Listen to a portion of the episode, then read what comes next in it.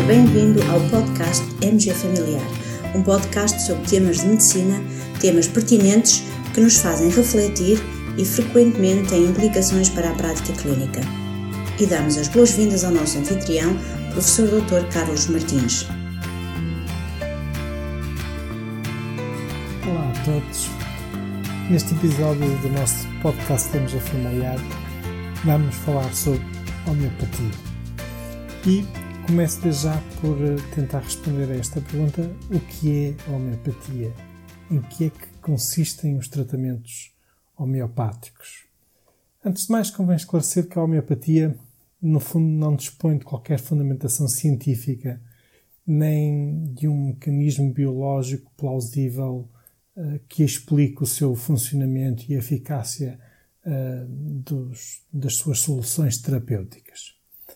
Os medicamentos homeopáticos são desenvolvidos a partir da descoberta de um determinado agente causal, ou seja, descobre-se uma substância que provoca determinado sintoma, por exemplo, que provoca dor de cabeça, que provoca náuseas, e depois é usada uma gota de essa substância, que é diluída em 100 gotas de água, tipicamente por 30 diluições sequenciais, resultando numa solução de 1 para 10. Ou seja, na prática, no produto final desta solução, já praticamente não existe qualquer princípio ativo da substância inicial que, que, que permaneça. No fundo, após tanta diluição, já quase não existe princípio ativo. Os homeopatas, contudo, afirmam que a água tem memória para o princípio ativo. E é essa memória que vai, no fundo, garantir a eficácia do tratamento final. Depois, uma gota dessa água é colocada num recipiente com comprimidos de lactose e os homeopatas afirmam que os comprimidos recebem e transmitem as qualidades previamente memorizadas pela água. Entre cada diluição, os homeopatas afirmam que o frasco deve ser batido firmemente contra uma superfície de couro sobreposta em pelo de crina de cavalo, a fim, este ato, de fortalecer essa, essa água. Hum, pois é, agora que sabe como são produzidos os comprimidos dos tratamentos homeopáticos, também fica a saber que um comprimido homeopático não passa de um comprimido de lactose que levou umas pancadas contra uma, um pedaço de couro. Enfim.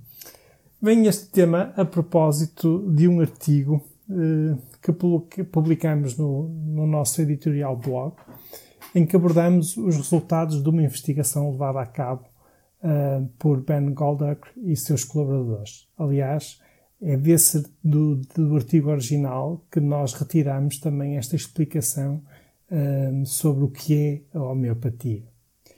Este estudo, agora publicado por Ben Goldrack e seus colaboradores, é muito pertinente.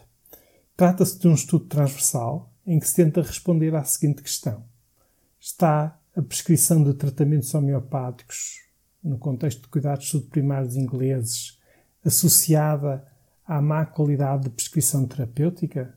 Por outras palavras, será que os médicos que prescrevem homeopatia também têm uma prática de prescrição no geral, digamos, mesmo dos outros fármacos, mesmo dos fármacos convencionais, que se afasta da melhor evidência científica e das boas práticas?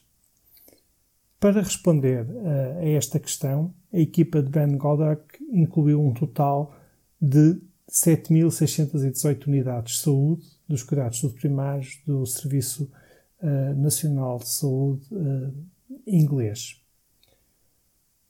Consultou as bases de dados de prescrição dessas unidades de saúde e identificou 644 unidades de saúde que, num período de seis meses, tinham prescrito tratamentos homeopáticos. Ou seja, eh, na verdade, eh, é positivo que apenas uma pequena proporção das, das unidades de saúde do sistema de saúde eh, inglês prescreveram medicamentos homeopáticos. E aquelas que o fizeram, até fizeram em geral em pequenas quantidades. mesmo assim foram identificadas ainda 644 unidades de saúde que tinham prescrito eh, tratamentos homeopáticos naquele período de seis meses.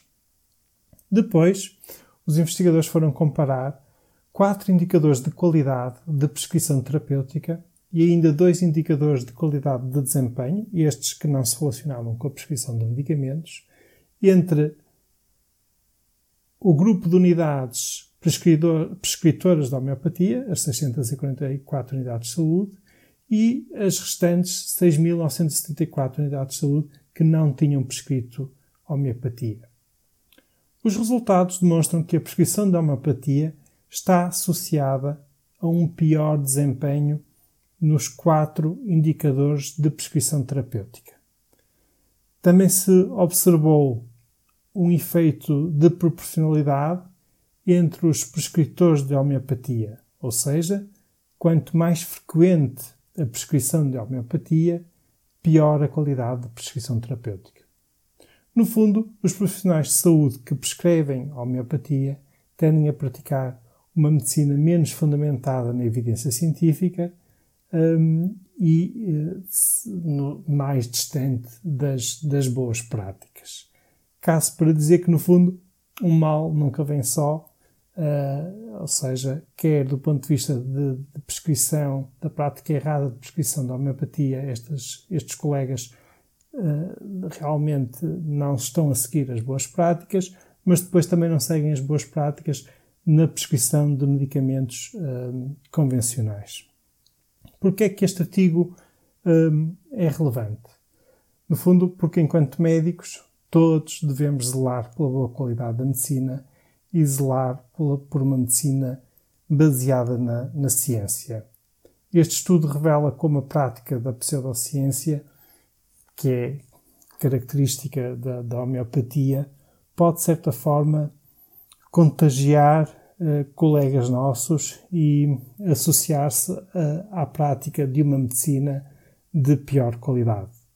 E digamos que no fim da linha os nossos pacientes serão os principais uh, prejudicados.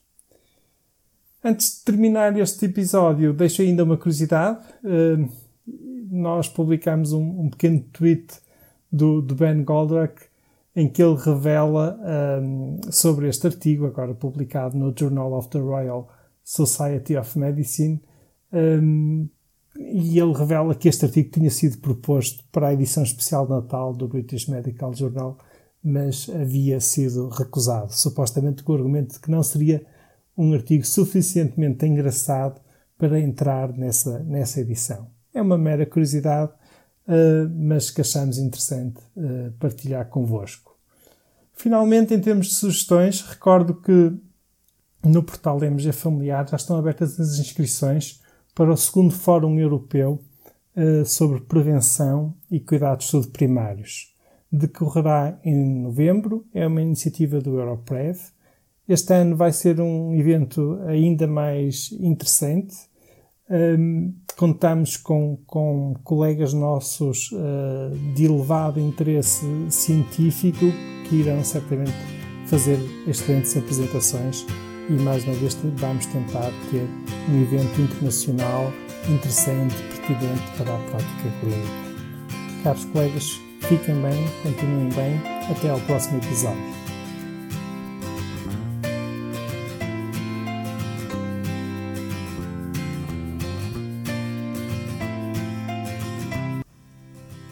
E terminamos assim esta edição do podcast MG Familiar. Muito obrigada por nos ouvir. Se desejar completar a sua leitura, muitos dos conteúdos abordados neste podcast estão disponíveis em www.mgfamiliar.net. Até à próxima!